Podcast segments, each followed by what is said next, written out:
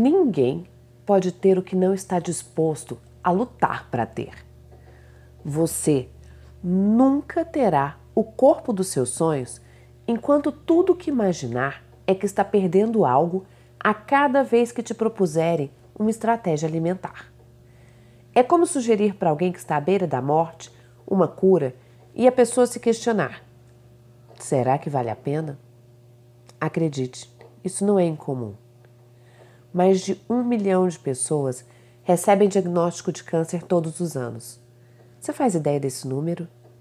Pois é, acontece que, junto com o diagnóstico, médicos prudentes indicam que essas pessoas, logo de início, mudem hábitos alimentares, na esperança de deixarem que a comida pare de alimentar as células cancerígenas e passem a fortalecer o sistema imunológico para a batalha que eles enfrentarão.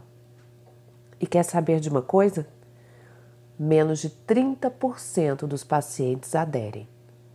Os outros 70% acreditam que, se já estão condenados, precisam aproveitar ao máximo, ao menos, as mínimas coisas. E a comida é uma delas. Tudo bem, né?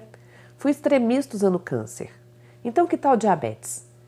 A previsão é que 199 milhões de pessoas recebam esse diagnóstico esse, esse ano. E sabe o que elas pensam? Na grande maioria? Ainda bem que existe a insulina para me ajudar. Você acredita nisso? Tem mais. Ainda pensam, nem é tão grave assim. Basta usar uma insulina. Entenda, a obesidade caminha nessa contramão da crença de que cuidar é exagero o que não precisa ser radical, o que você pode deixar para amanhã. Mas a cada vez que você deixa para amanhã, menos amanhãs você terá para depositar as suas fichas. É claro que você não é nenhuma obesa mórbida, mas é claro que mais cedo ou mais tarde a sua saúde responderá por esse adiamento. Eu sei bem que há dias em que a gente está com vontade de largar tudo e deixar acontecer. Mas aí eu te pergunto: o que, que vai acontecer se você fizer isso? Tem sim momentos na vida que sentimos essa vontade tão grande de parar. Tudo parece perder de sentido quando começamos a repensar o sentido real de continuar fazendo academia ou a dieta ou o caminho mais fácil, porque é ele que surge na nossa mente sempre que a coisa aperta.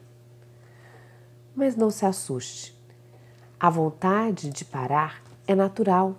Isso acontece porque existem dois eus dentro de você.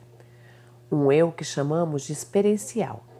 Só pensa no agora, no prazer momentâneo e na felicidade do hoje.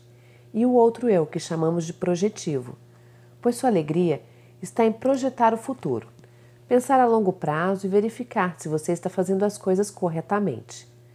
Quando você se propõe a melhorar, crescer, fazer uma dieta, atividade física, mas ainda não está habituada, o seu eu experiencial grita dentro de você dizendo: Ai, poxa vida, quero relaxar. Hoje eu estou sem vontade, dá um tempo, nem estou tão gorda assim, me deixa comer alguma coisa gostosa. Daí, o seu eu projetivo diz: você precisa disso. Você vai faltar academia de novo. Você se sentirá mal se não for. Só que essa briga entre os dois eus consome energia do seu cérebro. E quando decidimos ceder às vontades do momento, de não ir à academia ou furar a dieta, por exemplo, entristecemos o nosso eu experiencial. Aliás, não, entristecemos o nosso eu projetivo e fortalecemos o nosso eu experiencial. Daí entra em cena um outro eu, o eu julgador. Esse eu julgador nada mais é que a sua voz interior que fica lá colocando os pingos nos is, lembrando e relembrando das muitas vezes em que você jogou a toalha. Você nunca consegue terminar mesmo que começa. Você não tem força de vontade. Você nunca vai conseguir. Quando ouvimos essa voz e sem nenhuma reação acreditamos nela, temos prejuízo na nossa autoestima. Ficamos tristes, nos sentimos pressionadas por nós mesmas, desanimadas, desacreditadas e tudo, absolutamente tudo, perde o sentido. A grande vontade é realmente de parar. Porém, cuidado com essa vozinha interior sua, com esse eu julgador.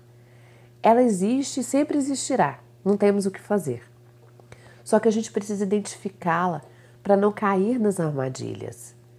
Precisamos usar mais o eu projetivo para pensar no futuro e imaginar que, se pararmos, nada irá melhorar, pois abandonar um sonho é fazer uma parte de nós morrer. É preciso sim persistir. Vai doer? Vai, mas aperfeiçoe suas habilidades para chegar aonde você deseja. Renove suas forças hoje e siga em frente. Vai com tudo, menina, porque esse sonho é seu. Não desista. Você é uma mulher incrível e vai conseguir sim tudo o que quiser. Com amor, sua coach Roberta Frois.